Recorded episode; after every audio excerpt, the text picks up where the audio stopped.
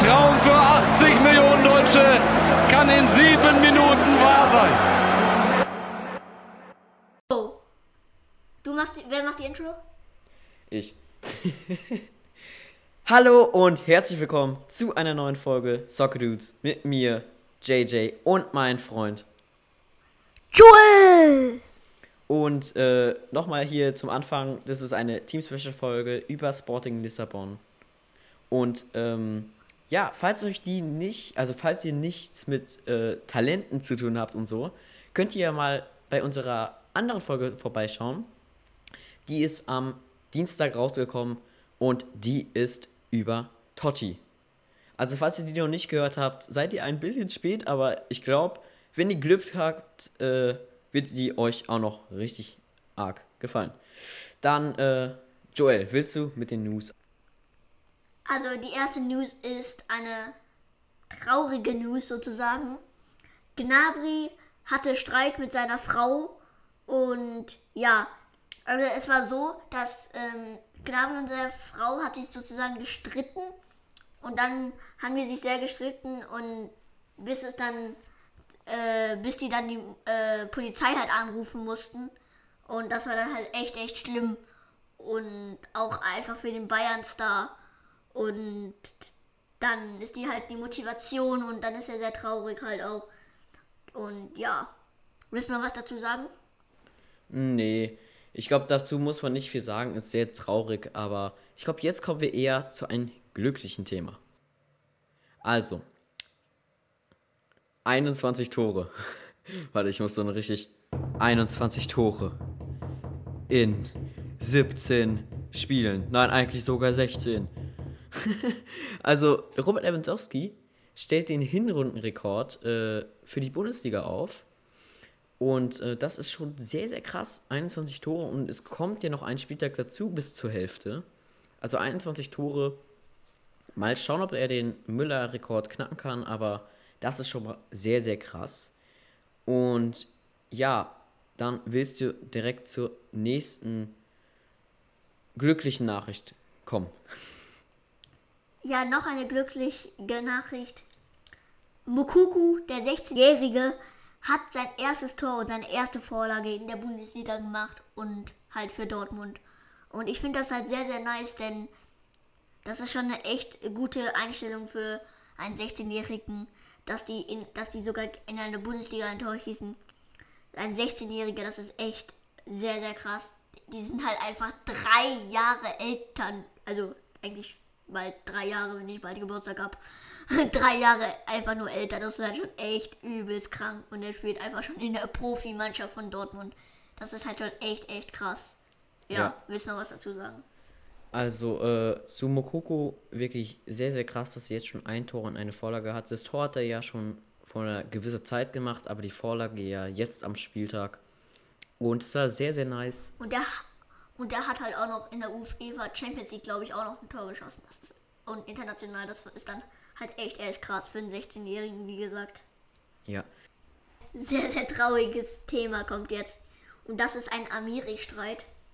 Nach dem Spiel gegen Union hat ein Union-Spieler einfach Scheiß Afghane zu äh, ähm, Amiri gesagt und hat ihn damit halt sehr beleidigt. Und ja, und dann kommt halt der Union-Spieler in der Kabine und hat sich entschuldigt und, und halt, Amiri hat halt die Entschuldigung angenommen. Und halt, das ist halt echt Rassismus und das ist rassistisch und das ist echt nicht fair und nett. Ja. Und, aber noch was zu adden. Amiri hat auch, ähm, ja, Huren gesagt. Also, ja. Also, das ist echt dann. Also, beide haben was Falsches gemacht und das ist dann einfach nicht nett. Beides ja. geht gar nicht und, äh, ja, also zu Recht wurde das angesprochen, auch als erstes von Tar. Erstes Thema, was er in seinem Interview gesagt hat nach dem Spiel, ist direkt Amiri.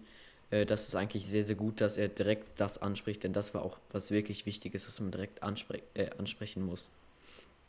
Dann kommen wir eher zu so einem lustigen Thema, was ein bisschen damit zu tun hat, und zwar äh, der Niederländer Frank Ricard hat bei der WM 1900 den Spitznamen das spuckende Lama bekommen. 1990. Sorry, 1990. Und äh, wir besprechen jetzt warum. Also, Also, ähm, es war in einem Spiel und ja, er war halt nicht so gut drauf und Also- dann hat er halt Rudi Völler in die Haare gespuckt. Äh, Rudi Völler hat sich beim Schiedsrichter beschwert und beide haben eine gelbe Karte bekommen. Rudi Völler und äh, Frank. Und ja, ähm, ja. Und dann kommen wir auch, jetzt kommt das Beste, wenige Minuten später.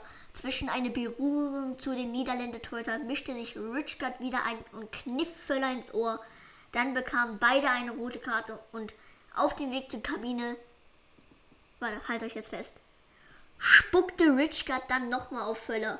Und somit hatte Richard den Spitznamen das spuckende Lama bekommen. Also eine sehr, sehr witzige und passt halt eigentlich sehr krass zu der News, dass wir das auch haben. Das habe ich von einem coolen Faktenbuch, hoffentlich. also wirklich Das ist einfach, halt einfach ein Lama. lustig. Lustig, komisch und ja. Rapu. Ein Lama. Und dann kommen wir jetzt zum Eigentlich Sporting Thema. Lissabon Team Special. Jetzt kommen wir zum Team Sporting Lissabon. Und jetzt reden wir über das. Und wie läuft's bei ihnen? Also es läuft wirklich gut und sie sind seit langen Jahren hinter dem Erzrivalen endlich wieder auf dem ersten Platz. Und sie waren zuletzt 2001, 2002 Meister. Und jetzt haltet euch fest, ihr Expected Goal Wert liegt bei 17. Das heißt, sie hätten eigentlich 17 Tore schießen müssen. Aber sie haben einfach 23 Tore geschossen. Und es sind 6 Tore mehr als erwartet. Dann Ja, und dann kommt auch noch was sehr, sehr krasses. Ihre Chancenwertung liegt bei 33 Prozent. Und ja, die sind halt da, zweiter Platz der Liga. Und dann 25, fünf- was sage ich, 55 gewonnene Prozent, also 55 Prozent gewonnene Zweikämpfe. Also erster Platz- Platz bei der Liga. Und dann 63 Prozent erfolgreiche Dribblings, erster Platz der Liga. Also die haben schon echt, echt krasse erfolgreich, also das ist echt krasse Prozente. Und das hätte man für Sporting Lissabon echt nicht gewusst. Also, also hätte ich echt nicht gedacht. Ich glaube, du auch nicht, JJ, oder? Nein. Also diese Saison haben sie wirklich eine sehr, sehr gute Phase und es kommt auch von den vielen Talenten. Aber jetzt kommen wir eher dazu, was können sie verbessern? Also, willst du anfangen oder soll ich anfangen? Ich kann, wenn du jetzt anfangen willst. Okay, dann mach du. Let's go. Also, also, ja, ich finde, sie müssten halt weniger Ballverluste in der eigenen Hälfte haben. Auch wie du halt, denke ich halt. Und ja, ähm, ich finde, dass die einfach zu viele Ballverluste und wenn dann mal ein stärkeres Team kommt, so ein, ähm, halt, wie soll man sagen, more experience, also äh, so wie Barcelona, stell mal vor, oder halt so diese Teams halt, die können dann auch mal so sehr, sehr krass Pressing machen und dann auf einmal ist dann halt ein Gegentor wegen das. Und das sollten die so verbessern, dass die da hinten sicher sind. Und ja, willst du noch was äh, darauf zu? Ja, und zwar ihre Flankengenauigkeit, die ist auch sehr, sehr tief. Die liegt bei 21%. 21% wirklich viel zu wenig. Ähm, ja, das müssen sie auch noch verbessern. Ja, und ähm, äh, das ist auch genau das gleiche eigentlich zu Leverkusen. Die haben auch nicht immer so die besten Flanken und müssen dann auch seine Flanken auch verbessern. Und ja, das passt auch eigentlich ganz genau dazu. Und ja. Und dann kommen wir jetzt zu den Top-Spielern. Und ja, also die wichtigen Spieler bei Sporting sind also ähm, Joao Mario, ähm, ZOM, 27 Jahre alt, 1.67 Schüsse, also Schüsse, Pässe, Schusspass. Was war ich gesagt? Ja, Schlüsselpässe. Schüsse. Schlüsselpässe. Ja, und dann fast und dann sind halt fast alle erfolgreich und dann 2.5 erfolgreiche Dribblings und das ist halt 79 Prozent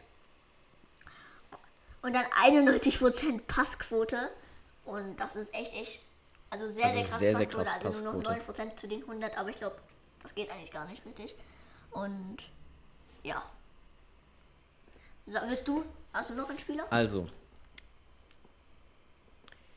der wahrscheinlich wichtigste Spieler ist Pedro Gonçalves. Das ist der Ersatz für Bruno Fernandes.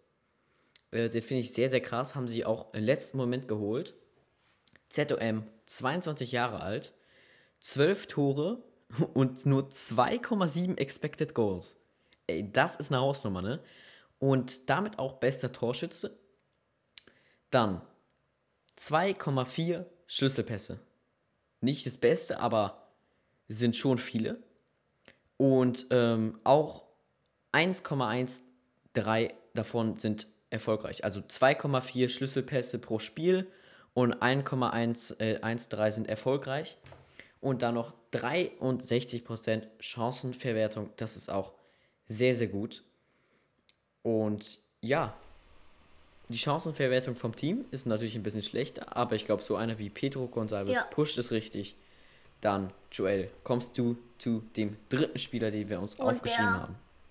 Da, also der letzte ist Nuno Mendes. Und er ist linker Mittelfeld und 18 Jahre, also sehr, sehr jung. Und hat 52% erfolgreiche Dribblings. Und dann 74% gewonnene Defensiv-Zweikämpfe. Und ja, das ist halt echt, echt nice. Und ja, ich finde, für einen 18-Jährigen ist das schon echt gut. Ja, also 52% erfolgreiche Dribblings ist wirklich sehr, sehr gut. Und ja, also es ist, ist wirklich sehr, sehr gut von ähm, Nuno Mendes. Für 18 Jahre ist das wirklich sehr, sehr krass. Dann, Joel, kommst du zum nächsten Thema. Warum bringen sie so viele Talente raus? Und das sagt jetzt ich soll sagen, okay. Also sie haben einfach, ja, sie haben einfach die nötige Scouts und die Erfahrung. Junge Talente werden einfach häufig eingesetzt und das ist natürlich sehr, sehr nice für die Talente. Das hilft natürlich den Talenten und natürlich dadurch wollen dann mehr Talente zum Verein, wenn man weiß, das ist ein großer Club, da wird man eingesetzt. Dann will man natürlich zu diesem Verein und somit äh, wird das Team verbessert und ja, falls ein äh, Spieler da bleibt, haben sie dann Top-Spieler. Willst du zum nächsten Thema kommen? Ja, können wir. Und die, die Frage ist, wen sollten sie kaufen und oder verkaufen? Also ich glaube, sie sollten einfach weitere Talente ähm, scouten, denn dann haben sie vielleicht äh, mehrere Top-Spieler und halt auch in von, äh, also von anderen Nationen und somit wird dann auch ganz Fußball ähm, sich verbessern, wenn die, weil die machen halt schon echt, echt krasse Talente raus. Und das ist halt echt nice anzuschauen, was für Talente sie rausgeholt haben. Und die sollten einfach weitermachen und manche vielleicht sogar behalten, dass sie noch besseres Team sein wird. Und ja, was sagst du? Ja, also ich glaube, sie sollten, die haben da keinen Nachholbedarf und sie sollten einfach weiter auf Talente gesetzen. Also genauso wie du gesagt hast. Ja, ähm, und dann jetzt nochmal zur letzten Frage. Und zwar, was ist deine Meinung, Kirin? Hi JJ, hi Joel, hier ist Kirin von Create Football. Ihr habt uns nach einer Meinung zu Sporting Lissabon gefragt und da haben wir natürlich was für euch. Und zwar würden wir gerne kurz über den Trainer, über Ruben Amorim sprechen, der mit 35 Jahren ja noch sehr, sehr jung ist, sehr unerfahren auch ähm, kam letztes Jahr nach nur 13 Spielen, die er als Profitrainer gecoacht hat aus Braga, hat diesen 13 Spielen ähm, 10 Siege geholt, also wirklich ein sehr, sehr starker Start und hat auch im Supercup Porto und eben Sporting Lissabon geschlagen und deshalb ist man auf ihn aufmerksam geworden. Ähm, hat dann sogar 10 Millionen für ihn bezahlt, also mehr als man damals für Bruno Fernandes bezahlt hat. Ähm, eine wahnsinnig hohe Summe für einen Trainer, muss man ja immer noch dazu sagen. Aber das ist schon gerechtfertigt, weil Amorim mit seinem 3-4-2-1-System schon so eine klare Philosophie verfolgt, die jetzt bei Sporting Lissabon da auch ins Team reinbringt. Spielt immer mit einer Dreierkette und hat jetzt neben der Spitze zwei ja, hängende Spitzen sozusagen. Eine davon ist Pedro Goncalves, ein sehr interessanter Spieler, sehr dribbelstark, sehr gute Abschlüsse. Den kann ich euch wirklich ans Herz legen, euch den mal ein bisschen genauer anzuschauen. Und auf den Außenpositionen hat man da starke Schienenspieler. Also das, was zum Beispiel Kostic in Frankfurt macht, machen Nuno Mendes und Pedro Porro bei Sporting. Eben immer die Linie rauf und runter laufen, viele gefährliche Flanken in die Mitte schlagen. Man spielt mit sehr, sehr viel Ballbesitz, man spielt mit einem hohen Pressing, man versucht immer spielerische Lösungen zu finden und deshalb passt auch zum Beispiel Goncalves, den ich gerade angesprochen habe, oder auch Joao Mario, den sie wieder zurückgeholt haben aus Russland, da eine sehr, sehr wichtige Rolle im Team. Und man hat eben eine sehr, sehr ja, kompakte Mannschaft. Man hat eine klare Startelf.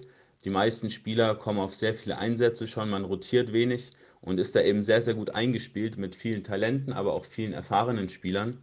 Ähm, und einen möchte ich euch noch so ein bisschen ans Herz legen, und zwar Joao Palinha. Den habe ich auch selbst schon spielen sehen, als ich in Braga im Stadion war.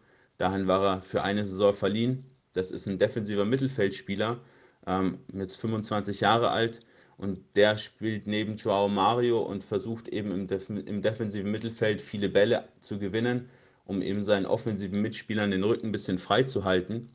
Der gewinnt 13 Zweikämpfe pro Spiel und fast vier Kopfballduelle, ist damit einer der besten Spieler der ganzen Liga und ist auch sehr, sehr stark im Tackling, also mit vielen Grätschen und fängt auch viele Bälle ab. Das ist auf jeden Fall ein Spieler, den auch eure Hörer sich gerne mal genauer anschauen können, wenn sie mal ein Spiel von Sporting Lissabon verfolgen. Gerne auf ja, den zentralen großen Mittelfeldspieler achten, der ist über 1,90. Genau, so viel dazu, so viel von uns, von Create Football zu Sporting Lissabon. Dürft uns gerne bei Instagram verfolgen unter createfootball-com. Genau, da haben wir zum Beispiel auch schon mal was über Pedro Goncalves gemacht. Und jetzt weiterhin viel Spaß bei der Folge mit den Soccer Dudes. Äh, danke, Kirin, dass du es für uns gemacht hast und dass du diese Meinung uns gesagt hast. Und vielen, vielen Dank, Ja, dass du da warst, Vielen, Mats. vielen Dank. Ähm, das war's dann Ja. von dieser Folge. Und nochmal für alle. Die Data war bei Create Football.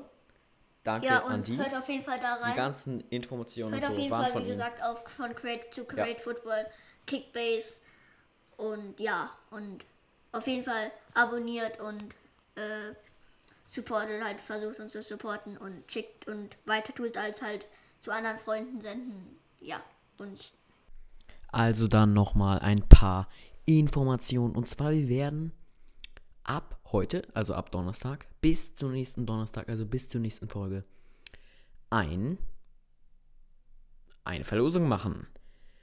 Und zwar von sehr vielen Bayern Leverkusen Sachen und eine Cappy sogar signiert von Stefan Kiesling. Also ja, das haben wir richtig lange äh, gewartet und jetzt haben wir endlich die 100 Follower und das ist der Dank an euch. Ähm, also auf Instagram werdet ihr heute die Verlosung finden. ciao. Und bis zur nächsten Folge. Schürle. Der kommt an. Mach ihn! Mach ihn!